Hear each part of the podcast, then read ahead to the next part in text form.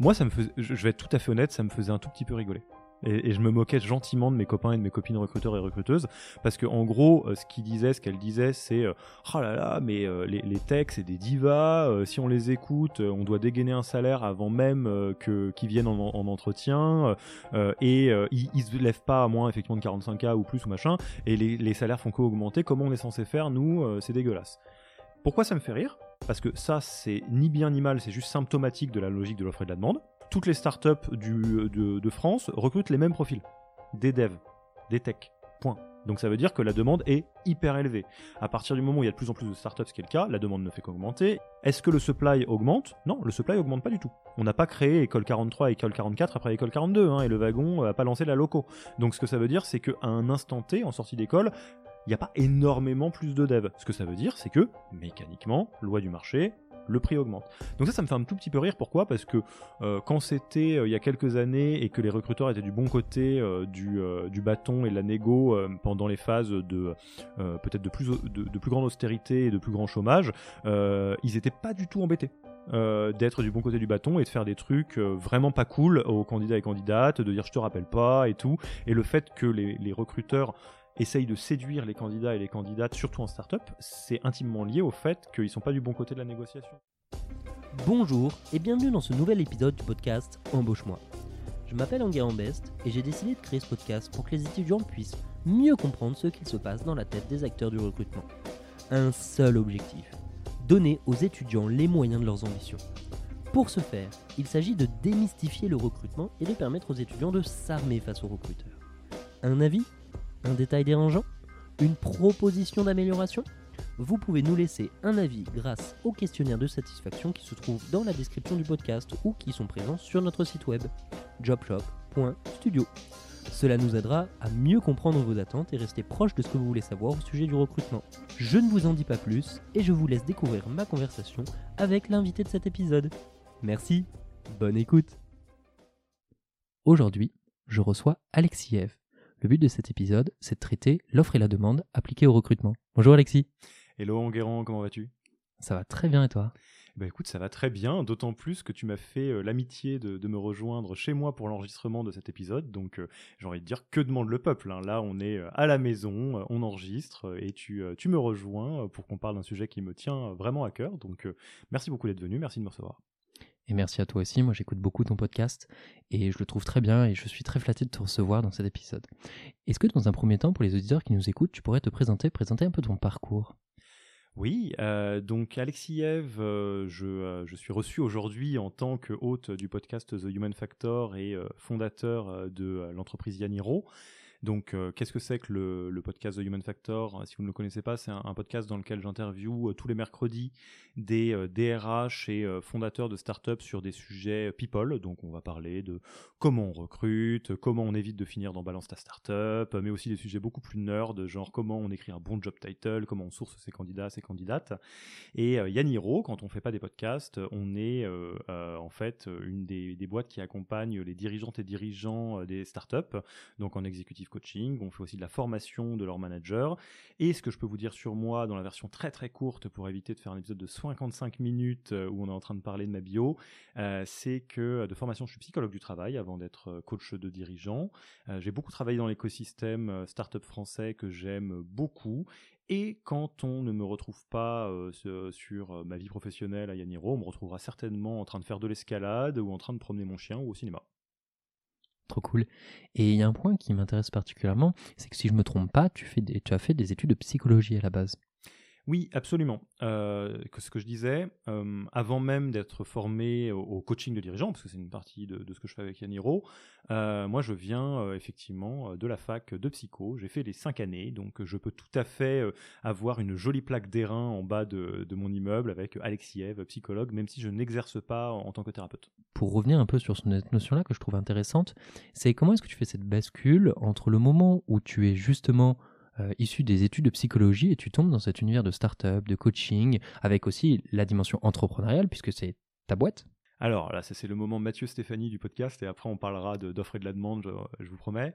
Euh, en fait, il faut comprendre que avant même ça, et ça c'est une partie euh, que j'ai peu abordée, moi j'ai surtout un esprit très très scientifique. Euh, et euh, à l'origine, je voulais pas faire psycho, je voulais faire maths sup, maths je suis fils de prof de maths, esprit très logique, gros addict à, tous les jeux logiques, escape game, etc. Et en fait, que s'est-il passé, me diriez-vous? Pourquoi tu n'as pas fait maths sup, Pourquoi tu as fait psycho? Parce que je suis une brêle à l'école. Tout simplement, je suis pas très très bon élève, j'ai toujours été très mauvais bachoteur et globalement, j'ai un esprit qui peut cliquer sur les sujets qui m'intéressent et un esprit qui est très très très rebelle sur les sujets qui m'intéressent moins. Donc ça veut dire que je suis pas un adepte des, excellentes notes sur, sur les parcours généralistes. Et donc je me suis dit bon, c'est quoi le deuxième sujet qui m'intéresse le plus? Parce que Mathup Matspé va falloir être réaliste à un moment donné, sans le bon dossier ça passera pas. Euh, je me suis dit bah en fait les sciences humaines est un sujet qui me passionne. Donc j'ai fait psycho euh, vraiment par plaisir, par conviction, tout en sachant que c'était pas ce métier-là que je voulais faire. Donc j'ai fait les cinq années, j'ai appris énormément de choses, ça a été passionnant. Arrivé en dernière année, j'ai fait bon, euh, en fait, j'ai pas très envie de faire euh, euh, psychologue du travail, par exemple, ce qui est ce que j'aurais pu faire. donc j'ai essayé de trouver autre chose et j'ai pris d'autres sujets qui m'intéressaient. J'ai fait un pont en dernière année de psycho sur les sujets de la psychologie de la créativité et de l'innovation. Euh, où j'ai fait un stage de fin d'études à Bell Labs, qui est le labo d'Alcatel-Lucent sur des sujets créativité, innovation, ce qui m'a amené à rencontrer l'écosystème startup, parce que dans les grands groupes, en fait, quand on veut innover, on peut bosser avec les startups, faire des startup studios, des choses comme ça, et euh, de proche en proche, en fait, je me suis retrouvé euh, salarié de startup, j'ai été directeur d'incubateur, donc j'ai pas mal côtoyé aussi cet écosystème, et en parallèle de ça, j'ai aussi beaucoup monté des projets à côté dans, dans, dans, ma vie depuis le début. Donc beaucoup de, de, rebonds et une comment je vais dire ça une espèce de psychologie de renard qui m'a jamais trop quitté, à savoir il y a une différence énorme entre ce qui m'intéresse et ce que je veux faire, et quand j'ai quelque chose que j'ai envie de faire, je pars du principe qu'on va bien trouver une manière de le faire. Jusqu'à présent, ça n'a pas trop mal marché. Ok, bah en tout cas, toujours intéressant d'arriver à, parler de ces sujets-là je, tiens à souligner que quand même que mauvais élève, euh, c'est quand même un peu compliqué parce que moi j'ai moi-même, euh, je fais pas étaler ma vie, mais j'étais aussi euh, très mauvais et pourtant moi j'ai fait aussi maths sup, maths et j'étais le dernier de ma classe.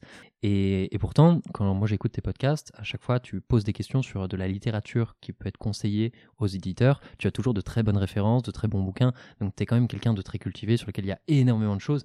Et voilà, donc c'était quelque chose que j'aimerais souligner quand même parce que je trouve que c'est quand même aussi toujours très impressionnant. Tu as toujours beaucoup de culture sur ces sujets-là, donc voilà moi je voulais le souligner. Ah bah, merci beaucoup et, juste euh, effectivement c'est peut-être une petite digression euh, pour celles et ceux qui nous écoutent, notamment peut-être certaines personnes à qui on renvoie une forme de difficulté scolaire, euh, quelque chose que j'ai compris après, c'est qu'il y a, y a, plusieurs sujets qui se superposent quand on est à l'école, mais qui ne sont pas les mêmes. L'intelligence, ce n'est pas la culture et ce n'est pas la capacité à réussir à l'école. C'est trois trucs différents. Et, je pense que, comme je disais, je peux avoir un cerveau qui clique bien sur des sujets qui m'intéressent la culture a une, place importante dans ma vie depuis toujours. moi, je suis fils de prof, il y a toujours eu Télérama euh, sur la table basse du salon et, on m'a traîné dans des expos depuis que je suis tout petit. Euh, mais par contre, euh, j'ai une très mauvaise mémoire pour les sujets de bachotage et surtout j'ai été très rebelle au sens où, je prends un exemple, on parle de maths hein, et après tu m'arrêteras quand si, si je parle trop. je, faisais partie de ces animaux chelous qui avait 19,5 euh, de moyenne en spécialité maths en terminale, parce que c'était de la logique, c'était euh, démontrer des théorèmes, et ça j'adore, parce que j'avais l'impression euh, d'être dans un escape game ou dans un truc de puzzle, un, truc d'énigme. mais par contre, quand on me demandait de retenir l'équation du Hofantienne, j'étais très très pas d'accord, parce que je disais pourquoi je l'apprendrais, elle est dans un livre et la calculatrice le fait plus vite que moi. Donc je le faisais pas, donc j'avais des sales notes. On va pas épiloguer là-dessus, mais en tout cas moi je me, je me revois beaucoup dans son discours. J'aimerais bien revenir sur une chose encore une fois, c'est dans la continuité de Yaniro et de la proposition de valeur de Yaniro. Euh, quel lien tu fais entre cet écosystème que tu découvres, que ce soit dans les incubateurs, dans tes différentes expériences, avec la thématique de coaching et de conseil que tu proposes aujourd'hui avec Yaniro? Est-ce que tu peux, finalement, le fond de la question, c'est est-ce que tu peux un peu nous résumer la proposition de valeur que tu apportes à ces dirigeants via euh, tout ce dont tu nous as parlé juste avant? Oui, ouais, tout à fait. Euh, et, je vais le faire effectivement comme tu me le proposes, en, un peu en vous raconter l'histoire telle que je l'ai vécue pour de vrai. En fait, j'arrive à un moment donné de ma vie, à 30 ans, euh, donc, là j'ai 34 ans au moment où on se parle, où j'ai appris plein de trucs en tant que psychologue. Je sais, euh, je connais plein de trucs sur les sciences humaines. Je suis passionné par ce sujet. Euh, je connais bien le milieu entrepreneurial français parce que j'y passe beaucoup de temps, parce que j'étais salarié de ce monde-là, parce que j'ai été voilà à la direction d'incubateur.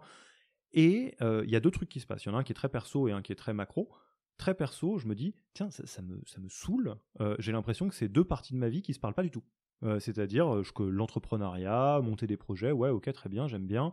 L'être humain, comment ça fonctionne, j'aime bien aussi, mais ça se parle pas du tout. Donc ça, c'est une petite crise de la trentaine. je me dis, ah non, non c'est quand même pénible. et niveau macro, je me dis, mais c'est quand même hallucinant. Maintenant que je connais mieux l'écosystème startup français, donc on est à peu près en 2017, un truc comme ça, je me rends compte qu'on est nul en RH. Mais quand je dis qu'on est nul, on est nul. C'est-à-dire que globalement, si on prend les benchmarks de l'écosystème américain ou l'écosystème anglo-saxon, anglo-saxon pardon, l'écosystème de Tel Aviv, ou si on prend, et alors ça, ça fait hérisser tous les poils des start et des start de France, mais si on prend les grands groupes, eh ben, il n'y a pas de quoi se la péter. Il y a de quoi rougir. C'est-à-dire que sous un, espèce de vernis d'innovation, de on, brise euh, les, euh, les, limites, on pousse le truc, il y a des sujets sur lesquels c'est 100 fois vrai. Et euh, il y a plein de boîtes qui ont fait un, travail formidable pour démocratiser l'entrepreneuriat en France. Je pense à The Family, je pense à d'autres, à Madines. bah, sur les sujets RH, la vérité, c'est qu'on est à la rue. Euh, il y a des trucs, deux trois trucs qu'on fait pas trop mal comme le recrutement, euh, et il y a des trucs sur lesquels, euh, dans les grandes lignes, on a encore des mythes qu'on se trimballe qui sont horribles du genre ah oui mais bon bah c'est l'être humain, c'est mystérieux, on sait pas comment ça marche, du coup on peut pas on peut pas appliquer au quelques bonnes pratiques que ce soit. Euh, on va avoir des, fondateurs euh, qui euh, trimballent le mythe d'Iron Man ou de Wonder Woman, qui est insupportable parce que bah, c'est vachement dur d'être fondateur, fondatrice. Et du coup, on s'est dit, enfin, je me suis dit au démarrage, bon, on va faire quelque chose là-dessus. Et en fait, je l'ai pris par deux angles, et c'est donc d'où la proposition de valeur. La première, c'est un angle média, de dire, en fait, c'est pas vrai qu'on ait des chèvres dans l'écosystème startup français. Ce qui est vrai, c'est que les bonnes pratiques sont pas connues. Et de la même manière que The Family euh, a fait euh, ni plus ni moins que répliquer Y Combinator en France et rendre le savoir disponible et a fait un travail d'école de l'entrepreneuriat en France, malgré tout ce qu'on peut dire de sulfureux sur The Family, c'est quand même la réalité de ce qui s'est passé. Euh, je me suis dit, est-ce qu'on peut faire pareil sur les sujets people, RH, leadership, management, humain au sens large? Et je l'ai fait de la manière qui me semblait la plus simple, à savoir, on va prendre des gens qui sont super calés sur le sujet, parce qu'il y en a plein, on va leur donner un micro, on va l'enregistrer, rinse and repeat, on recommence, et là on est l'épisode 75 euh, du podcast, et on a fait pas mal de choses, on a fait un livre, on, prend souvent la parole dans les incubateurs, les accélérateurs. Et côté offre de valeur, accompagnement, je me suis dit, ok, c'est quoi les, les, outils qui fonctionnent hyper bien dans les écosystèmes adjacents, donc grands groupes ou euh, anglo-saxons, américains, Tel Aviv, euh, et qu'on n'a pas en France ou qu'on a de manière trop mal foutue, pour le dire clairement. Et je me suis dit, ok, euh, les bons managers, ils sont formés. Ça, c'est une, règle absolue. tu peux pas être manager sur le tas et espérer qu'il n'y a pas de casse. Du coup, je me suis dit, bon, bah, ce serait bien que les managers soient accompagnés. et c'est le cas dans n'importe quel grand groupe. C'est pas le cas en startup, pas facilement je me suis dit, ok, venons du côté des dirigeants, des dirigeantes. Comment ils font, tous les autres, euh, à Y Combinator, euh, comment ils font dans les grands groupes? Bah, il y a des coachs, bien sûr. De la même manière que les sportifs de haut niveau, euh, ils vont pas se faire leurs entraînements tout seuls et, jusqu'à ce qu'ils se pètent euh, un muscle et qu'ils se déchirent un tendon, tu vois. Euh, et je me suis dit, ok, donc ce que ça veut dire, c'est qu'il faut qu'on démocratise l'executive coaching et la formation des managers en startup. Et en gros, on l'a fait de la meilleure manière possible. Et la, la meilleure manière possible de le faire, c'est très très simple quand on dézoome. c'est on prend les formules qui marchent le mieux. Donc en fait, côté formation, on a pris la meilleure pédagogie qu'on connaisse, les meilleures pratiques managériales qu'on connaisse, et on les a pas inventées. On a rencontré la terre entière pour les trouver. Et côté executive coaching, on a dit, OK, comment ça marche le coaching? Le coaching, il faut des, des, professionnels qui sont super bons. Ça, il y en a plein en France, des très très bons et des très bonnes coachs. Et, et ça c'est un petit détail piquant, il faut ce qu'on appelle de l'alliance. Euh, en gros, des atomes crochus ou que ça clique. Dit autrement, euh, si je vais voir euh, Firmin, euh, le CEO de Payfit, et que je lui colle en, coach un ancien top manager de Danone, ça va ça va pas marcher parce que c'est des mondes qui n'ont rien à voir. On va te dire board, je vais te répondre directoire. Enfin bref, c'est tout de suite le bazar. Et du coup, je me suis dit, ok, donc ce qui ça veut dire, c'est qu'il faut qu'on trouve des coachs qui parlent la langue startup, donc des anciens entrepreneurs, des anciens VC, des gens comme ça. Et Yaniro est né comme ça. On s'est dit, on va prendre les meilleures pratiques de coaching avec des gens qui sont startup compliant et on va euh, euh, proposer ce service aux, startups pour leur montrer que le coaching, ça peut leur faire passer from good to great ou résoudre des gros problèmes. Et euh, bah, quatre ans après, on a accompagné bah, plus d'une centaine de startups et de scale-up. Et, et, je pense qu'il y a pas mal de gens qui pourraient témoigner sur le fait que ça a eu un impact assez fort dans leur vie. Sur cette notion de témoignage, on discutait juste avant en off. Euh, tu accompagnes Roxane Varza sur ce sujet-là, dont une vidéo promotionnelle arrive euh, assez rapidement pour justement montrer un peu les envers du coaching. Et ce qui est rigolo aussi, pour faire une mini digression sur ces sujets d'accompagnement de dirigeants, j'entends beaucoup aussi le discours, qui est fait en VC avec justement toute cette émergence depuis, je dirais, 2017 de Startup Success, de se dire on va aller coacher, on va aller aider, on va aller fournir du support et finalement les VC ne sont pas que un apporteur de fond en tant que tel, mais aussi de conseils. Et donc du coup, on reboucle sur cette boucle et j'entends un peu ce discours-là. Et hum, pour embrayer un peu sur euh, la question suivante, avant d'arriver sur le corps du sujet, est-ce que tu peux nous décrire un peu ton quotidien pour les étudiants qui nous écoutent et qui se disent mais qu'est-ce que c'est que le quotidien de Alexis Eve? Ah, je l'aime bien cette question. Euh, c'est quoi mon quotidien? Euh, Alors, je suis quelqu'un de très routinier. ça dépend de personnalité. Moi, j'aime bien la routine. Donc, j'ai un quotidien qui est à peu près toujours pareil. Euh, donc on est une boîte qui est remote first. Euh, ce que ça veut dire globalement, euh, c'est que on se rend compte de temps en temps. On a des sessions de coaching qui sont la plupart du temps en présentiel, mais on bosse chacun chacune de, chez nous, beaucoup. donc on n'a pas de bureau.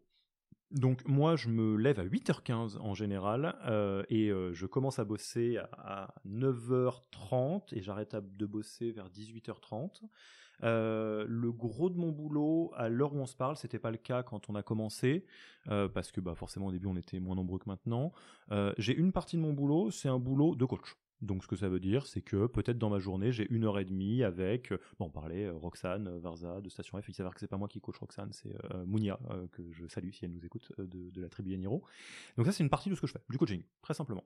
une autre partie de ce que je fais, ça va être des choses qui sont liées à ce qu'on fait dans le média. Donc des fois, on, change de place avec Enguerrand et moi j'interviewe des gens et c'est ce que je fais. Donc soit je vais les voir en vrai, soit je les interviewe à distance. Il y a une partie, c'est mon job de manager. Donc euh, j'ai des one-to-one avec euh, les, différentes personnes qui travaillent dans Yaniro. Euh, je suis là pour les, différents sujets sur lesquels ils ont besoin de moi. et après, au milieu de ça, dans les grandes lignes, il y a ce que je vais appeler du deep work. donc le deep work, c'est qu'est-ce que je peux faire moi que personne d'autre peut faire dans Yaniro pour faire avancer Yaniro. Donc dans certains cas de figure, ça va être des trucs qui sont très, j'allais dire, bateau ou très vois, typiquement, on parlait du format vidéo qu'on va lancer. Bon bah là, on bosse dessus avec mon associé Philippe et ça rentre dans le deep work. Des fois, ça va être de la stratégie. des fois, ça va être des choses un peu éparses. Mais dans les grandes lignes, c'est ça que je fais. Et sur cette notion d'organisation, moi je connais un peu comment tu fonctionnes très très succinctement. Tu fais beaucoup de posts LinkedIn là-dessus. Si jamais des gens sont intéressés pour savoir justement comment est-ce qu'on cale ses routines, comment est-ce qu'on utilise euh, son agenda pour bloquer des slots, etc. Je vous renvoie vers les posts LinkedIn d'Alexis qui documentent pas mal ce sujet-là. Pour entrer dans le fond du sujet qui est aujourd'hui offre et demande appliquée au recrutement. Parce que c'est quelque chose de très bizarre, on parle parfois de marché de l'emploi, et marché de l'emploi parle de lui-même. Parce que D'habitude, on parle plutôt de marché financier.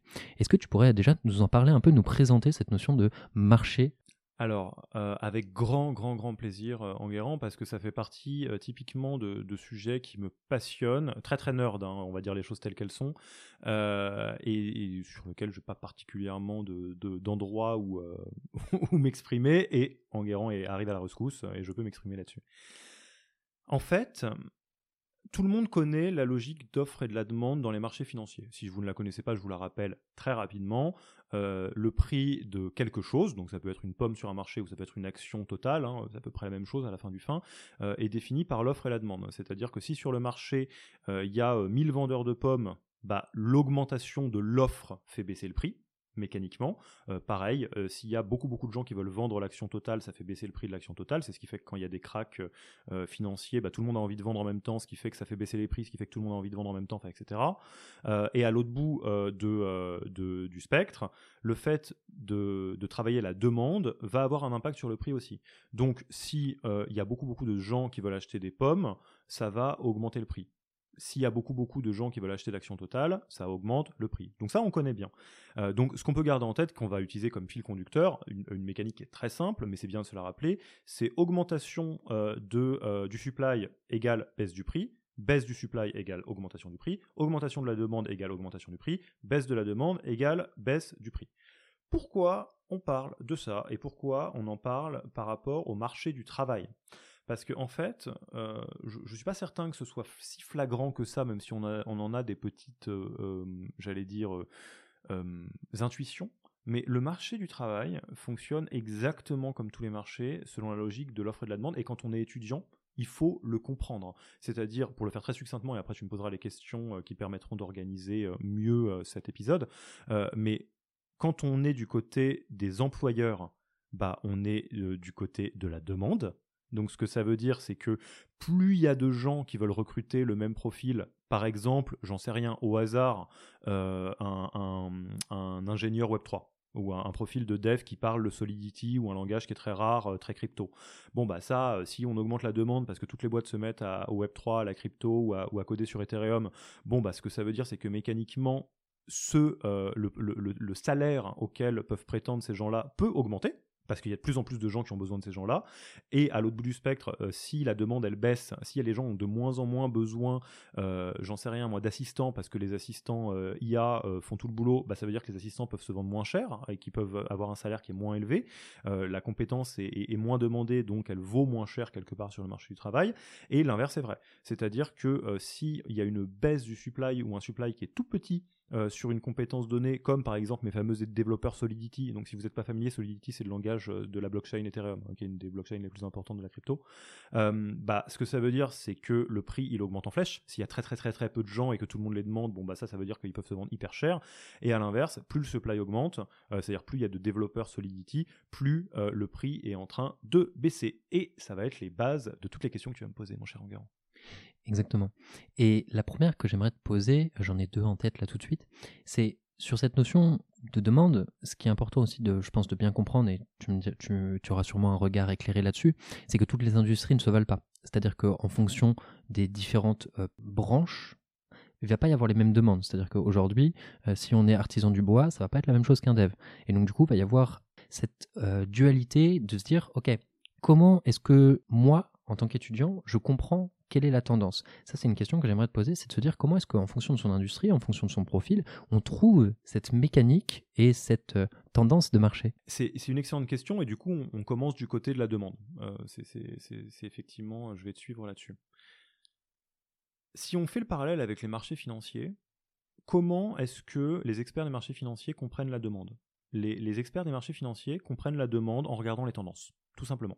Là, par exemple, je suis à peu près sûr que tous les fonds d'investissement de la Terre euh, sont en train euh, de s'affoler sur euh, les sujets intelligence artificielle et environnement assez logiquement parce que c'est une tendance de fond. Qu'est-ce que ça veut dire? Ça veut dire que j'en ai pris exprès deux euh, différentes. Ça veut dire que technologiquement, les avancées de l'IA sont monumentales et que donc va être il va être possible d'en faire quelque chose d'un point de vue business. Donc c'est une tendance de fond, technologique en l'occurrence. Euh, et du côté environnement, il y a à la fois la pression environnementale qui est extrêmement anxiogène et euh, une et ça ça me ravit beaucoup une, une montée en en intérêt de la part des générations euh, qui arrivent sur le marché du travail euh, là-dessus, ce qui fait qu'il euh, y a de plus en plus de boîtes qui se lancent là-dessus et globalement il y a de plus en plus de sujets là-dessus. Si on est un, investisseur, si on est un trader, ce que ça veut dire c'est qu'on va essayer de mettre des ronds sur des boîtes qui font de l'IA et des boîtes qui font de, de l'environnement. Qu'est-ce que ça veut dire quand on est étudiant? Ou qu'est-ce que ça veut dire quand on est sur le marché du travail? Ce que ça veut dire, c'est que à un instant T, quand on comprend comment fonctionne le monde et, où va le monde quelque part, et c'est très large, hein, les tendances, il y en a, là je vous en ai donné deux qui sont monumentales, mais on pourrait parler euh, du fait que, euh, j'en sais rien moi, euh, les, vinyles continuent d'exister très très fort, on pourrait parler du fait que la VR c'est pas fou, on pourrait parler de tout un tas de trucs. en fait, à un instant T, il y a des tendances de fond qui vont créer une forme d'excitation ou d'appel d'air ou euh, de mouvement vers certains trucs. Euh, et ça, quand on est étudiant, en fait, forcément, on est connecté à ça. Si je suis, euh, on va prendre un truc très simple, dev, la question, enfin, ou que je travaille, voilà, des langages informatiques ou quoi que ce soit, la question que je peux me poser, c'est est-ce que j'imagine que dans les 1, 2, 5, 10 ans, on va continuer à avoir besoin de dev pour faire tourner la société? Si la réponse est oui, cool, vous êtes du bon côté de la demande. Si la réponse est non, ok, peut-être que c'est un dead end. Si je suis en train, et je vais prendre euh, un truc qui me fait mal au cœur, euh, si je, décide de faire mes études euh, en histoire de l'art, bah la demande elle est hyper faible. Et la question, c'est pas est-ce que c'est important ou pas important l'histoire de l'art. Ça, c'est un débat que je n'essayerai même pas d'avoir. Je pense que c'est crucial, l'histoire de l'art. La question, c'est qui est prêt à mettre de l'argent sur la table, si on parle juste du salaire, pour l'histoire de l'art? La raison, la réponse à l'heure actuelle, c'est qu'en France, pas grand monde et pas beaucoup d'argent. Parce qu'il n'y a pas beaucoup de demandes. Ça fait sens? Ça fait tout à fait sens. Et la question qui est la suivante, c'est de se dire, à partir du moment où on a cette tendance, donc par exemple, euh, je sais pas, on va dire il y a 5 ans, je fais du PHP, je vois bien que PHP, il y a de moins en moins d'articles qui sont écrits, euh, WordPress euh, commence à être critiqué. La question que je me pose, c'est comment est-ce que, à partir de cette tendance que j'ai identifiée, quel impact ça a sur mes recherches et comment je tire parti de ce marché? Donc soit euh, il y a une baisse de la demande et dans ce cas-là, qu'est-ce que j'en fais? Ou il y a une augmentation de l'offre et qu'est-ce que ça implique sur par exemple mes prétentions salariales, etc.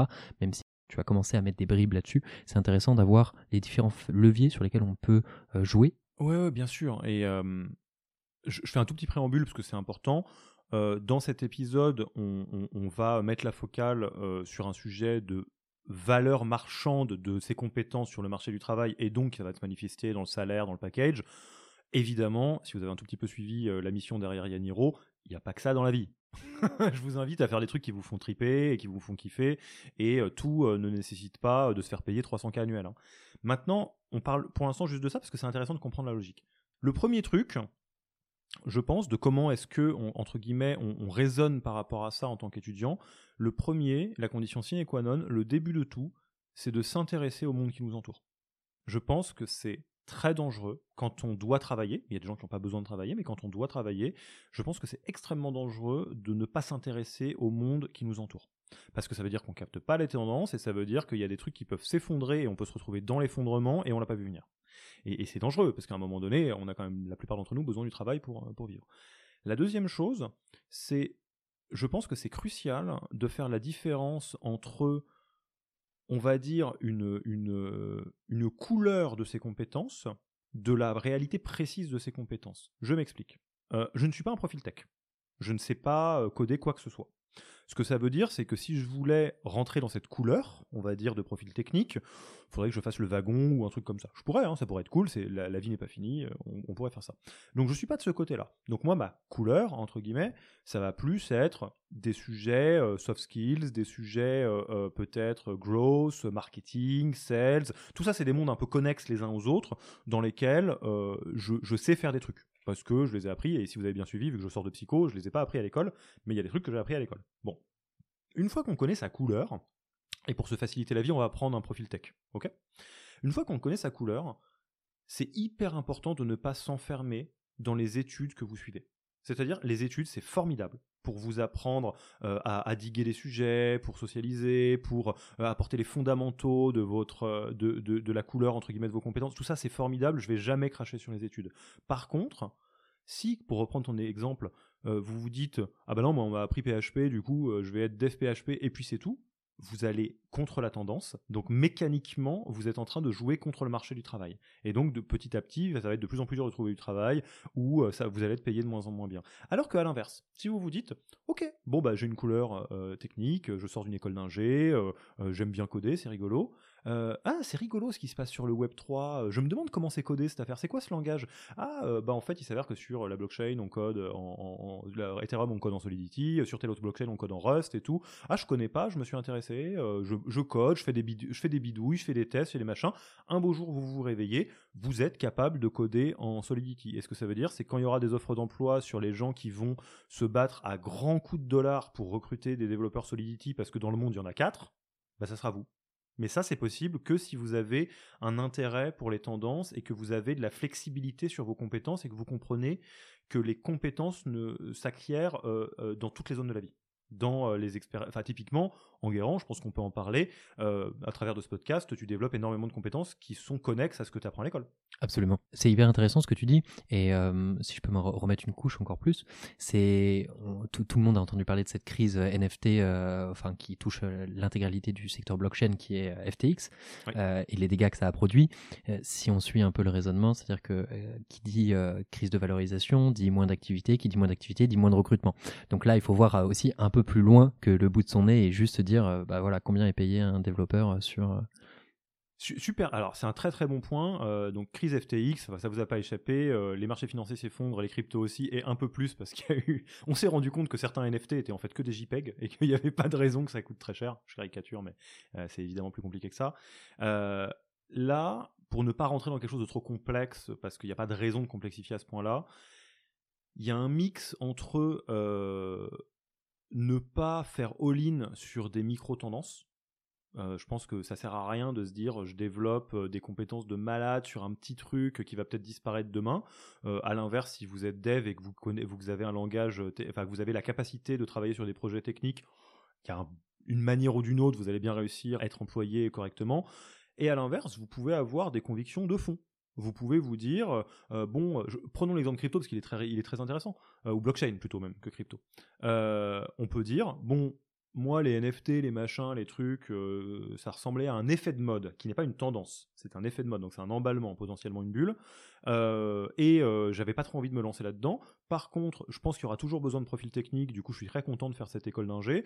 Et en plus de ça, je pense que la blockchain a de l'avenir, même si pour l'instant c'est un peu l'hiver des cryptos. Donc, je vais continuer à m'intéresser aux langages de programmatique qui viennent compléter la blockchain, et peut-être un jour ça servira. Ouais, peut-être. Et euh, sur ce sujet de bulle, on, y reviendra peut-être un petit peu plus tard euh, sur l'avancement du podcast. pour prendre euh, un peu un, contre-pied, il y a aussi l'augmentation de la demande et une problématique côté candidat, parce que souvent il y a, on entend parler de diva de la tech. Et il y a un vrai sujet là-dessus, parce que souvent, quand je discute avec des recruteurs, ils me disent non mais attends, c'est quoi cet étudiant qui vient et qui a jamais fait de dev et qui dit ouais, je veux plus que 45K pour faire de la tech. Et là, il y a un vrai sujet de se dire bah comment est-ce qu'on le traite et comment est-ce que nous en tant que candidat on le perçoit et comment est-ce que entre guillemets euh, on n'ouvre pas les vannes trop fort quoi? Pourquoi comment, comment est-ce qu'on tabasse pas un peu les recruteurs avec euh, des prétentions qui peuvent parfois avoir l'air euh, ou du moins qui montrent un comportement de diva? J'adore parce qu'on peut le prendre de deux côtés. On peut le prendre du côté des marchés, on peut le prendre du, du marché de l'emploi et du côté euh, euh, euh, de, de, l'humain, pur et dur. Côté marché financier, et comme tu le sais, je côtoie beaucoup de DRH, de recruteurs, de recruteuses, et moi j'ai eu un petit côté, si on se met avant l'effondrement des marchés financiers, donc dans la bulle vers fin 2022 ou 2021, moi ça me faisait, je vais être tout à fait honnête, ça me faisait un tout petit peu rigoler. Et, je me moquais gentiment de mes copains et de mes copines recruteurs et recruteuses parce que en gros, euh, ce qu'ils disaient, ce qu'elles disaient, c'est euh, oh là là, mais euh, les, les techs c'est des divas. si on les écoute, on doit dégainer un salaire avant même que qu'ils viennent en, entretien et ils, ils se lèvent pas à moins effectivement de 45K ou plus ou machin. Et les, les salaires font qu'augmenter. Comment on est censé faire Nous, c'est dégueulasse. Pourquoi ça me fait rire? Parce que ça, c'est ni bien ni mal, c'est juste symptomatique de la logique de l'offre et de la demande bah, en gros, on va décortiquer le truc, on zoom out. Hein. Toutes les startups du, de, France recrutent les mêmes profils. Des devs, des techs, point. Donc ça veut dire que la demande est hyper élevée. À partir du moment où il y a de plus en plus de startups, ce qui est le cas, la demande ne fait qu'augmenter. Il y a les projets Web3, crypto qui se lancent, qui fait encore augmenter la demande. Est-ce que le supply augmente? Non, le supply augmente pas du tout. On n'a pas créé école 43 et école 44 après école 42, hein, et le wagon n'a pas lancé la loco. Donc ce que ça veut dire, c'est qu'à un instant T, en sortie d'école, il n'y a pas énormément plus de devs. Ce que ça veut dire, c'est que, mécaniquement, loi du marché, le prix augmente. Donc ça, ça me fait un tout petit peu rire. Pourquoi? Parce que euh, quand c'était euh, il y a quelques années et que les recruteurs étaient du bon côté euh, du, bâton et de la négo pendant les phases de peut-être de plus, de, plus grande austérité et de plus grand chômage, ils n'étaient pas du tout embêtés. d'être du bon côté du bâton et de faire des trucs vraiment pas cool aux candidats et candidates, de dire je te rappelle pas et tout. Et le fait que les recruteurs essaye de séduire les candidats et les candidates, surtout en start-up, c'est intimement lié au fait qu'ils ne sont pas du bon côté de la négociation. Donc, euh, ce qui me fait rire, c'est qu'entre guillemets, c'est juste humain et la loi des marchés. Maintenant, revenons un petit peu à ce que tu disais, à la logique de Diva. Je pense qu'il y a une différence énorme entre être du bon côté de la négociation et être euh, un sale être humain. Et c'est vraiment deux choses qui sont très différentes. Et ça peut être tentant de se dire, bah moi j'en ai rien à foutre, euh, de toute façon, euh, si eux ils me prennent pas, je prends quelqu'un d'autre, euh, et du coup j'ai pas besoin d'être sympa, j'ai pas besoin d'être gentil, j'ai pas besoin d'être poli, j'ai pas besoin d'être fiable, j'ai pas besoin de venir au rendez-vous. Ça, il y a deux choses que j'ai envie de dire là-dessus, parce que c'est quelque chose qu'on voit beaucoup, pour le coup, et qui fait beaucoup de mal aux recruteurs et aux recruteuses. La première, c'est que même si vous pouvez pardonner l'anglicisme get away with murder, c'est-à-dire vous allez trouver un job, j'en suis sûr. Euh, je suis pas certain que c'est l'être humain que vous avez envie d'être. je vais être honnête, hein, je suis pas certain que c'est le genre de comportement narcissique euh, et, très euh, j'en ai rien à foutre des conséquences que vous avez envie d'avoir. C'est pas une très très bonne manière de démarrer. Euh, si, je suis un tout petit peu dans une comparaison douteuse, c'est comme je suis pas hyper fan de la logique de ghosting qui a été popularisée par Tinder à partir du moment où tu as 6000 messages en parallèle où tu dis j'en ai rien à faire de pas te répondre, c'est pas grave. Dans la logique de l'offre de la demande, ça se comprend dans la logique, essayer d'être un être humain meilleur, c'est pas ouf. Je pense qu'on peut être respectueux. Et même si vous n'en avez rien à faire d'être un, être humain de qualité, euh, ce que j'espère que vous avez envie d'être, euh, oubliez jamais que le vent peut tourner assez vite et que, euh, surtout quand on est dans un tout petit écosystème, votre réputation vous précédera. Ce que ça veut dire, pour vous donner un exemple très concret, c'est que nous, on recrute chez Yaniro, euh, il s'avère que des fois, euh, on est du bon côté de la négociation, des fois, on est d'un moins bon côté de la négociation, encore une fois pour des questions d'offre et de la demande. Et euh, ça nous est arrivé, comme à peu près toutes les boîtes, d'avoir des personnes qui nous ghostent. donc qu'est-ce que ça veut dire de manière très concrète? Et j'espère que toi qui nous écoutes, qui fait ça à des employeurs, bah, peut-être ne le fait plus. ça veut dire quelqu'un qui fixe un rendez-vous 1 ou un rendez-vous 2, un entretien, et qui vient pas, et qui le dit pas. Euh, en rendez-vous 1, c'est déjà chiant. En rendez-vous 2, c'est bizarre. C'est-à-dire que j'ai eu, euh, typiquement, j'ai eu Enguerrand en rendez-vous 1 euh, pour un job chez Yaniro. Ça s'est super bien passé. Et rendez-vous 2, bon, Enguerrand, il vient pas. Quoi? Mais pourquoi? Mais qu'est-ce qui s'est passé? J'en sais rien, je le saurai jamais. pourquoi ça, craint? Bah Déjà parce que je me dis, pas cool Enguerrand. je pense que tu pouvais juste me dire que tu as trouvé un autre job ou que tu n'avais pas envie de te lever le matin et que ça coûtait pas beaucoup plus cher. même si Enguerrand n'aurait jamais fait ça, évidemment. mais surtout, moi, évidemment que si dans le futur je recroise Enguerrand d'une manière ou d'une autre dans ce tout petit milieu qui est milieu startup français, ah ben je vais plus rien faire avec. Il m'a démontré dès le début que c'est quelqu'un de pas fiable et que c'est quelqu'un de pas respectueux. Et ça, faut vraiment le garder en tête parce que on a l'impression que le monde du travail est immense quand on démarre. Dans la vraie vie, il n'est pas immense du tout. Dans la vraie vie, on recroise toujours les mêmes gens et euh, euh, le karma va vous rattraper. Ce que vous avez fait de bien à un moment donné va vous euh, retomber positivement, ce que vous avez fait de mal va vous retomber dessus aussi négativement. Alors j'ai énormément de, j'ai énormément de points que je trouve hyper intéressants et, que j'aimerais bien développer. Le premier, c'est que l'écosystème, notamment startup, est un écosystème extrêmement petit. On, ne dirait pas comme ça, mais en vrai, tout le monde, je, le dis en, touchant du bois, mais c'est quand même un écosystème très consanguin. Euh, genre, oui, tout à fait. Tout le monde se connaît, tout le monde sait qui bosse avec qui. Tout, ce genre de choses reste jamais euh, très très très très secret. Dans un autre sujet, tu parlais de retournement et de se dire, il y a des cycles qui alternent entre être du bon côté, ne pas être du bon côté, etc. On a commencé à créer ce podcast au début de l'été 2022, si je dis pas de bêtises, au moment où on voyait le début d'une crise au niveau du recrutement. Il se trouve qu'aujourd'hui, en décembre, c'est assez obvious. moi, je le vois dans toutes, les, dans toutes les startups dans lesquelles je vais. Les équipes de recrutement sont globalement remerciées et cherchent du taf ailleurs ou sur d'autres sujets qui est aussi très important de comprendre peut-être, c'est un cycle qui est très corrélé à l'investissement. C'est toi qui m'en avais parlé en tout premier et je le trouve extrêmement bon. Est-ce que tu pourrais nous donner un peu, euh, un peu de contenu sur justement cette notion de cycle euh, d'investissement, la corrélation entre une crise euh, d'un point de vue investissement et l'impact que ça a pour un candidat avec les différentes étapes dont tu m'avais très bien parlé? Ouais, je, vais faire de mon mieux pour ne pas être trop ennuyant euh, sur des sujets euh, financiers. C'est marrant, je commence à dire, je fais 50 psycho, on parle que de finance. c'est deux, mondes très différents. Euh, en gros, pour la faire très simple, on va prendre l'écosystème startup parce que c'est hyper symptomatique. Euh, les startups fonctionnent par financement de capital risque, qu'on appelle aussi VC. Donc ce que ça veut dire, c'est que euh, derrière euh, Payfit, Blablacar, Doctolib ou d'autres, il y a des fonds d'invest qui mettent des sous sur la table pour accélérer la croissance. Ce que ça veut dire, c'est qu'une boîte de type startup n'a pas besoin d'être rentable. L'argent peut venir de l'extérieur. Si vous n'êtes pas familier avec ce que ça veut dire investir, ce que ça veut dire en version très simple, c'est que on met des, des, euros sur la table en échange de parts de l'entreprise, comme dans qui veut être mon associé, qui passera peut-être plus au moment où on est où l'épisode sort, mais en tout cas qui est, en cours sur M6 en ce moment. Donc c'est aussi simple que ça, c'est hyper, euh, bateau. Point qu'il faut garder en tête, et ça c'est un truc que les gens ne savent pas trop, c'est que l'argent des fonds d'investissement ne vient pas des fonds d'investissement. C'est d'autres investisseurs, euh, des institutionnels euh, ou euh, des fonds de pension ou des choses comme ça ou des grandes fortunes qui confient leur argent à des VC pour faire un gros multiple. Dit autrement, moi j'ai 100 millions sur mon compte en banque, je sais pas quoi en foutre, je vais les donner à, j'en sais rien, moi, je pourrais parler, Kima Venture, typiquement, on parle, ça c'est le fonds de, Xavier Niel, de la fortune de Xavier Niel, en disant tu te débrouilles comme tu veux, transforme ces 100 millions en 500 millions dans, dans je sais pas, 10 ans, un truc comme ça.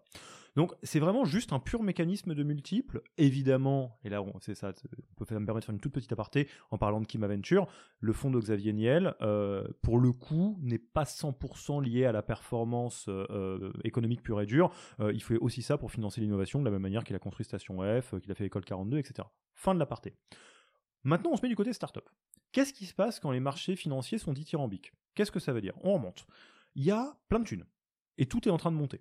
Ce que ça veut dire, c'est que les institutionnels qui ont de l'argent à dépenser vont mettre leur argent sur des actifs qui sont risqués plutôt que des actifs qui sont pas risqués. Dit autrement, si j'ai un million à mettre sur la table, je vais plutôt les mettre dans une start-up en me disant ouais, de toute façon les arbres montent aux étoiles, plutôt que sur du fonds euro ou de la dette européenne euh, qui va me rapporter un maigrichon 1,x% euh, euh, sur une année. Bon. du coup, il y a plein d'argent dans l'écosystème startup. Du coup, les fonds d'investissement, d'investissement, les VC, eux ont plein d'argent à mettre et sur des trucs un peu risqués. Euh, du coup, un fonds d'investissement, au lieu d'avoir euh, X millions euh, à mettre sur l'année, il va avoir 10X millions. Trop bien, on va pouvoir jouer, on va pouvoir faire des trucs, etc. Du coup, les startups reçoivent plein d'argent, et du coup, elles embauchent. Parce que globalement, quand on lève des fonds, c'est pour financer de la croissance et donc ça va être pour embaucher des gens, si je simplifie à gros, traits. C'est ça, ça que ça veut dire, hein, financer sa croissance. Du coup, tout le monde embauche. Du coup, il y a une demande qui est énorme.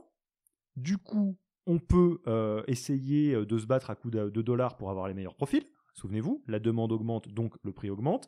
Et donc, euh, moi, quand je suis à l'autre bout et que je sors d'école et que je suis dev, je peux aller chez Content Square et on va me proposer 40K, ou je, je peux aller chez Docto et on va me proposer 50, ou je peux aller chez Payfit et on va me proposer 60. Pourquoi? Parce que et Docto et Content Square et Payfit ont plein de moulagas, ont plein de thunes.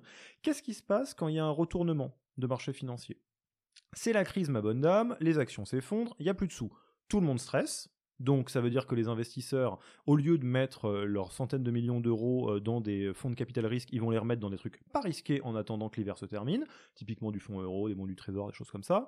Donc ça veut dire que les fonds d'invest n'ont pas d'argent, donc ça veut dire que les fonds d'invest peuvent pas refinancer la croissance des startups. Rappelez-vous, les startups ne sont pas rentables, donc elles ont besoin de cash euh, de tour de table de VC pour fonctionner. Donc globalement, les VC disent à toutes les startups alors, je me, tu te souviens, l'année dernière, on a dit que tu essayais de brûler le plus de thunes possible pour grossir le plus vite possible pour être la première du marché. Maintenant, j'aimerais que tu passes du statut de licorne à celui de dromadaire. J'aimerais bien que tu t'assures d'avoir un, de quoi payer les salaires sur 18 mois. Et si tu peux atteindre la rentabilité sur le chemin, ça serait mieux. Donc du coup, ça veut dire qu'on peut pas dépenser de l'argent dans tous les sens. Et moi, je suis de l'autre côté, je suis euh, dev sorti d'école, enfin profil tech sorti d'école. Bah là, Content Square, qui pouvait me proposer un job, va me dire, bah en fait, finalement, on gèle les embauches on va faire avec ce qu'on a. Euh, Payfeed va me dire j'aurais adoré, mais en fait on est déjà en train de licencier en interne. Euh, et donc il reste Docto qui continue à recruter, mais vu que c'est le dernier, euh, bah, il y a une demande qui est moindre. Et il va dire tu te rappelles quand tu avais dit 60K, je te propose 35K, à prendre ou à laisser. Voilà, la, chaîne dit de manière très grossière.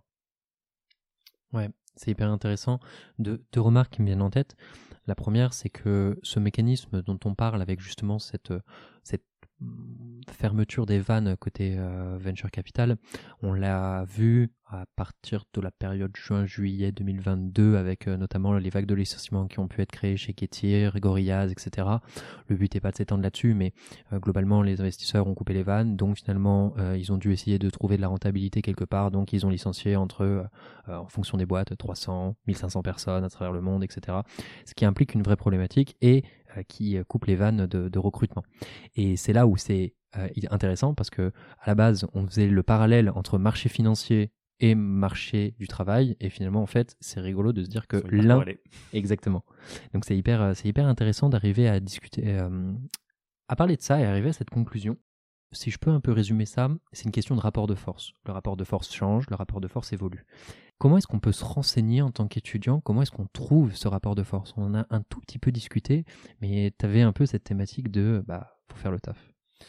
Ouais, ça, c'est très important. Euh, la, première chose, c'est un tout petit peu à côté de ta question, mais que j'aimerais souligner, euh, c'est, euh, je, je, pense qu'il faut pas être alarmiste. Et, je pense, euh, c'est une décrétion peut-être un tout petit peu longue, mais que, j'aimerais vraiment faire. si vous nous écoutez, il y a fort à parier que vous êtes soit étudiant, soit jeune diplômé d'une jolie école, et j'aimerais que vous preniez conscience du fait que euh, vous êtes invraisemblablement privilégié. Pas au sens culpabilisateur du terme, au sens euh, des options que ça vous donne. C'est une chance énorme, il y a plein de gens qui malheureusement n'ont pas cette chance, je ne veux pas faire dans le, le larmoyant, mais c'est une réalité. Et en fait, par définition, et c'est mon cas aussi, en ayant fait 5 ans euh, de psycho, même si c'est la fac, ça veut dire que par rapport à la plupart des gens, vous avez énormément de degrés de liberté à partir du moment où vous en donnez les moyens. Parce que vous avez une tête bien faite, vous ne vous trimballez pas des casseroles, vous avez le fameux bac plus 5 qui vous permet de faire plein de trucs en France, etc. Donc, acceptez ces degrés de liberté et cultivez ces degrés de liberté. Comment on cultive ces degrés de liberté et donc comment on répond à ta question? Je ne vais, pas euh, vous donner une baguette magique. Comme on dit en anglais, do the boring work. Il faut faire les trucs chiants. C'est-à-dire, il faut s'intéresser à ce qui se passe. Il faut faire des trucs. J'insiste même, c'est mieux de faire des trucs que de d'apprendre des trucs. faites des tests, vous n'êtes pas obligé d'attendre d'avoir un employeur pour avoir des projets qui vous éclatent. et, vous seriez très très surpris de voir à quel point les employeurs valorisent les projets. Moi, si vous voulez me faire frétiller comme un gardon dans un premier entretien d'embauche, vous me racontez tous les trucs que vous avez fait à côté de vos études. Moi, je, trouve qu'il n'y a pas vraiment de raison euh, d'avoir rien fait entre guillemets sur son CV, euh, sur ses études. Et la plupart du temps, c'est pas qu'on n'a rien fait, c'est qu'on n'a pas envie d'en parler parce qu'on se dit que c'est pas important. C'est hyper important. Euh, moi, vous avez eu un groupe de musique, vous avez fait des salles de 300 personnes, mais mortel. Raconte-moi ça. et ça un détail peut-être, mais moi, je vais pouvoir transformer ça en quelqu'un qui est capable de mener un projet, par exemple. donc, il n'y a pas de recette miracle. Après, pour les tendances de fond, Bon, bah, Google, euh, lisez des bouquins, écoutez des podcasts, euh, rencontrez des gens, euh, suivez Twitter, suivez LinkedIn. Il y a globalement tout. À partir du moment où ça vous intéresse, ça sera un driver qui est suffisant. et après, pour savoir parmi les choses qui vous intéressent et, qui vous semblent utiles, qu'est-ce que vous aimez faire, faites-le. Testez, vous verrez très vite si ça vous intéresse ou pas. comme dirait Aurel San, si tu as besoin de faire un film, tu as juste besoin d'un truc qui filme. Je sais pas si c'est boomer ou pas de citer Aurel San, je me rends pas compte. Moi, ça me va. Ça te va, ok. Euh, on arrive sur les, la fin de, de, cette interview. En tout cas, euh, merci beaucoup d'avoir mis beaucoup de transparence sur ces sujets-là. Euh, la première question que j'aimerais te poser, c'est comment tu as trouvé ton premier job? Comment je l'ai trouvé? Est-ce que j'ai trouvé ça cool ou pas? Ou où est-ce que je l'ai trouvé? Non, où est-ce que tu l'as trouvé? Euh, mon premier, ah, c'est un truc qui est rigolo. C'est un, alors là, c'est une très bonne euh, euh, manifestation. Mon premier job, allez, mise en situation. Je suis en, phase de, en fac de psycho, dernière année, et je me dis, oh là là, il faut que je fasse un stage, qui est un vrai stage, un peu, un peu costaud. J'ai trop pas envie de faire les stages qui s'offrent à, qui s'offrent à moi. Donc là, je suis vraiment du côté, ça saoule, ça saoule. J'ai pas envie de faire un truc qui me, qui m'intéresse pas. Et du coup, j'ai raisonné en fait à l'époque, peut-être pas de la même manière, mais c'était déjà la même chose, en me disant va falloir que je trouve un truc qui m'éclate et que où les gens sont prêts à mettre euh, un peu de, d'offres d'emploi là-dessus. Parce que si ça m'éclate mais que personne n'est intéressé par ça, ça marche pas. Et du coup, en fait, dans ma fac de psycho, j'avais un prof euh, que je salue s'il nous écoute. J'ai beaucoup de doutes sur le fait qu'il nous écoutera, mais que j'adore, qui s'appelle Todd Lubart, qui est un ponte euh, des sujets de créativité au niveau monde. Euh, et il a fait des bouquins sur la psychologie de la créativité, etc. Moi, ça m'intéresse. J'ai fait de la musique dans ma vie, euh, et, et, tout ce qui, tout ce qui est nordé sur comment fonctionne le cerveau, ça m'intéresse. Donc, je me suis renseigné là-dessus je me suis rendu compte qu'il y avait tout un monde de compétences de la créativité à l'époque, animation de brainstorming, le design thinking, des machins comme ça et tout. Et je me suis dit, ok, s'il y a des bouquins et que euh, y a des gens, des consultants qui vendent des heures là-dessus, c'est probablement qu'il y a des stages quelque part. Du coup, j'ai lu tous les bouquins de la Terre là-dessus, euh, je me suis formé, j'ai fait des brainstorming avec mon petit frère pour euh, essayer de trouver des trucs, avec mon groupe de musique pour essayer de mettre le truc en pratique. Euh, après, je me suis dit, où est-ce qu'ils sont les employeurs Tout ça, c'est une histoire vraie. Hein. où est-ce qu'ils sont les employeurs? J'ai trouvé une conférence sur l'innovation dans laquelle je me dis, bah, il y aura les directeurs innovation. J'ai pris toute la thune que j'avais et je me suis acheté une place. Euh, j'étais le plus jeune de très très loin de cette conf. Euh, et j'ai euh, networké avec tout le monde, même si je suis plutôt du côté introverti, donc j'avais la boule au ventre, hein, pour être honnête, et je savais pas trop ce que je faisais. Et j'ai trouvé un stage au labo Bell Labs d'Alcatel-Lucent, que ce que je disais au début. Et de ce stage, en fait, vu qu'il y avait des compétences qui étaient très très rares d'animation, de session de créativité, design thinking, j'ai pu faire un stage qui était mortel, que j'ai adoré. Et de ce stage, euh, il y avait un partenariat entre Alcatel-Lucent et le, le, cabinet de conseil euh, en strat et en innovation qui s'appelle Blue qui est un petit cabinet dans lequel, euh, à l'époque, c'est un cabinet de 10 personnes et les compétences que j'avais étaient hyper rares, sachant que les profils qui recrutaient, c'était des HEC et des polytechniciens, donc j'étais l'animal bizarre là-dedans. Mais en fait, les compétences que j'avais, personne ne les avait. Donc j'ai, en gros, vraiment, ils m'ont pris en entretien en me disant, c'est marrant, ce gars-là, il connaît rien de ce qu'il est censé connaître parce qu'il n'a pas fait les, écoles qu'il faut. Mais par contre, ce truc qu'il sait faire, personne ne sait le faire. Donc on va essayer de le faire monter à bord sur tous les sujets qu'il connaît pas et on va le prendre parce qu'il euh, connaît. Et après, long story short, la boîte elle a grandi, euh, donc euh, tout ça, tout ça quoi.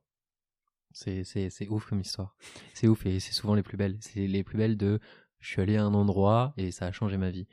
Et hum, sur la deuxième question, est-ce que tu as une anecdote de recrutement dont tu aimerais nous parler? En étant recruté ou recruteur? Les deux. Enfin, celle que tu préfères. Euh, alors, en étant recruté, allez, un moment où j'ai été, euh, euh, où j'ai été hyper mauvais en, recruté. j'ai été mauvais parce que quand j'avais fini le cycle dans ce cabinet de strat dont je vous parlais, je voulais faire autre chose et j'avais rencontré un, autre cabinet beaucoup plus gros euh, et en gros, j'étais en mode un, raisonnement un peu court-termiste en me disant euh, je peux valoriser ce que j'ai fait dans le cabinet d'avant euh, et je peux essayer d'aller chercher un gros salaire. C'était ça la logique. mais ça, ça m'intéressait pas du tout, le, ce qu'il me proposait. Et en fait, j'ai été pour le coup très en fait j'ai été j'allais dire trop honnête c'est pas vrai j'ai été très honnête et du coup on m'a pas pris parce que c'était logique euh, en fait, j'ai euh, j'ai posé plein de questions qui sont des questions qui étaient hyper importantes pour moi, du genre bah, c'est quoi la vision, euh, la mission, c'est quoi les valeurs du cabinet, ce à quoi on m'a répondu bah, vision, faire plus de thunes, valeur, on bosse dur. Je me suis oh et, j'ai dû renvoyer le même oh physiquement parce que je sais pas cacher les choses et, du coup ils m'ont gentiment dit je je suis pas certain que tu seras très heureux chez nous. Donc on va pas te prendre. Et ça m'a fait rire parce que sur le début, je me suis dit, j'ai tordu mon recrutement. mais en fait, non, c'est que, et c'est ça que je voudrais mettre dans l'anecdote. Oubliez jamais qu'un entretien de recrutement, même si vous avez quelqu'un d'un peu naze en face, qui peut arriver, euh, c'est pas toujours le cas, euh, SO, euh, mes amis recruteurs, recruteuses, c'est un entretien de fit. Si, si les gens en face font bien le boulot, c'est pour vérifier que ça fit, que vous allez être content ou contente là-bas et que eux, ils vont être contents ou contentes de ce que vous allez faire. Donc, vous mettez surtout pas dans une logique euh, je fais le petit malin et ils me doivent la lune parce que je suis de mon côté de la négociation parce que ça on l'a déjà dit ça fait de vous un mauvais être humain et je pense que vous n'avez pas envie. Vous mettez pas non plus dans le sens oh là là faut que je les séduise etc non c'est un first date et dans un first date on va essayer de voir euh, bah, si ça a l'air de si ça nous donne envie d'avancer quoi tout simplement. Trop cool et euh, pareil très enfin j'aime beaucoup l'histoire.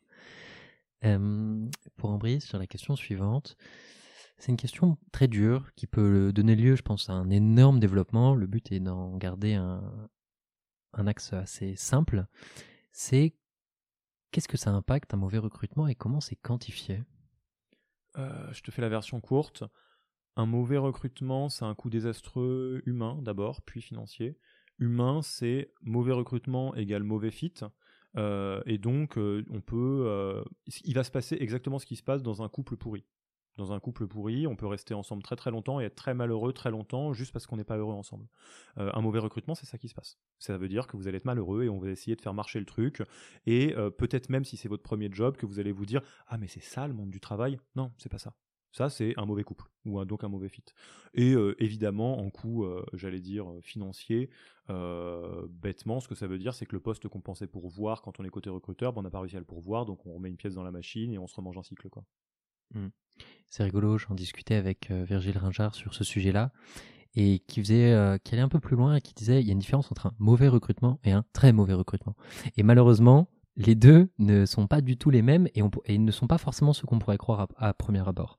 Donc euh, je vous spoil pas plus et vous écouterez le, podcast avec Virgile Ringard pour avoir la réponse à cette question ou à cette interrogation. Tu es entrepreneur, tu connais bien l'écosystème RH et aussi recrutement recruter, c'est pas toujours évident parce que la plupart des gens pensent qu'ils peuvent le faire, alors que pourtant c'est un métier en tant que tel. Et je me pose la question de as-tu un conseil à donner à un entrepreneur qui écoute et qui dit ok le recrutement c'est important mais je ne sais pas par où commencer comment sur quoi tu lui conseillerais de se polariser? Le truc numéro un parce que des trucs euh, des trucs hyper importants il y en aurait 25 000 s'il y en avait un si tu devais en choisir un je t'en fais 1, et quelques, mais promis, je vais pas long. Je fais pas long.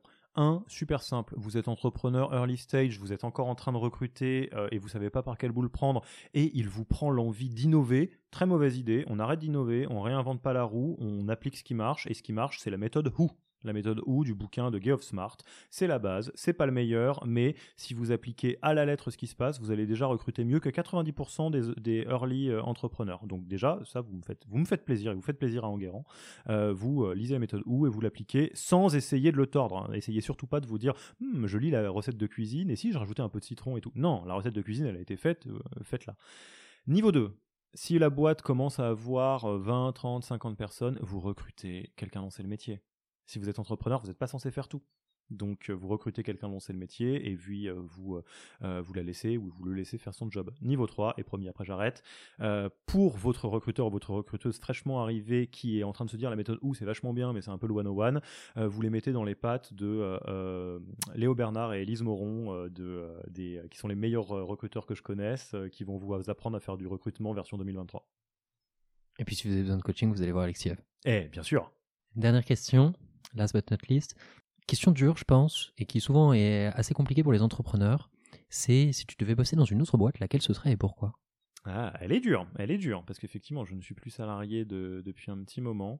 Euh, c'est l'occasion de faire un, petit coucou à des gens que j'aime beaucoup euh, et, plein de styles différents. Euh, je suis hyper fan de ce que fait Virgile avec Figures. Donc, euh, copain Virgile, euh, si tu acceptes de me recruter dans le futur, ou au moins symboliquement, euh, je serais ravi de bosser chez vous.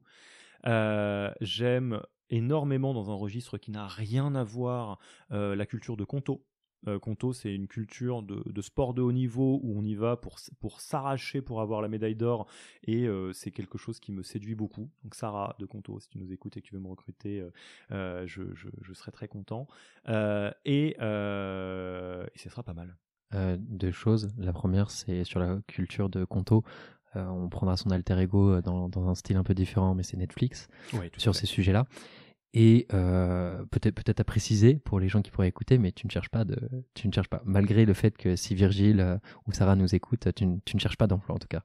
Je, et, juste pour l'anecdote, je me fais régulièrement chasser, c'est rigolo. On me propose de me débaucher de ma boîte à moi, donc c'est dur. mais c'est cool aussi. Ouais. Petite anecdote que je n'ai jamais dit pour euh, clôturer ton, ton, podcast avec quelque chose de rigolo. Euh, j'ai été euh, chassé il y a un an par une chasseuse de tête qui me proposait d'être le coach de tous les, euh, les membres d'une des plus grosses familles euh, de France en termes de richesse, euh, qu'on peut trouver très facilement et qui fait du luxe, qui commence par élever, globalement, ainsi que les dirigeants du Family Office, et c'était un salaire absolument débile, mais c'est enfin, débile au sens où c'était énorme, mais absolument pas envie de faire ça. Je suis beaucoup plus content de faire Yaniro et de pouvoir échanger avec le avec Enguerrand sur son podcast en tout cas, ça m'a fait rigoler. Euh, je n'avais pas prévu de me faire chasser en tant qu'entrepreneur. Je savais pas que c'était un truc. Alors en tout cas, euh, Alexis, merci beaucoup d'avoir reparlé de ces sujets-là. Une toute petite passe très très rapidement, mais le but de ce podcast a été de parler de euh, marché, donc c'est-à-dire de faire un parallèle entre marché du recrutement, marché de financier, l'impact entre les deux, la corrélation entre les deux. En tout cas, merci beaucoup d'avoir suivi le podcast et euh, Alexis, je te souhaite une excellente journée, une excellente continuation et encore une fois, j'ai été ravi de te recevoir. Plaisir partagé, merci Enguerrand. Si cet épisode du podcast Embauche-moi vous a plu, vous pouvez nous mettre 5 étoiles sur Apple Podcast. Cela aidera d'autres personnes à découvrir ce podcast. Cela nous aiderait particulièrement que vous laissiez un avis grâce au questionnaire de satisfaction présent sur notre site web jobshop.studio ou ce qui se trouve dans la description du podcast. Le prochain épisode aura lieu lundi prochain, et je ne vous en dis pas plus à ce sujet. D'autre part, si vous êtes étudiant ou recruteur, n'hésitez pas à visiter notre site web jobshop.studio. Vous pouvez également nous suivre sur les réseaux sociaux, à savoir LinkedIn, Instagram ou même TikTok.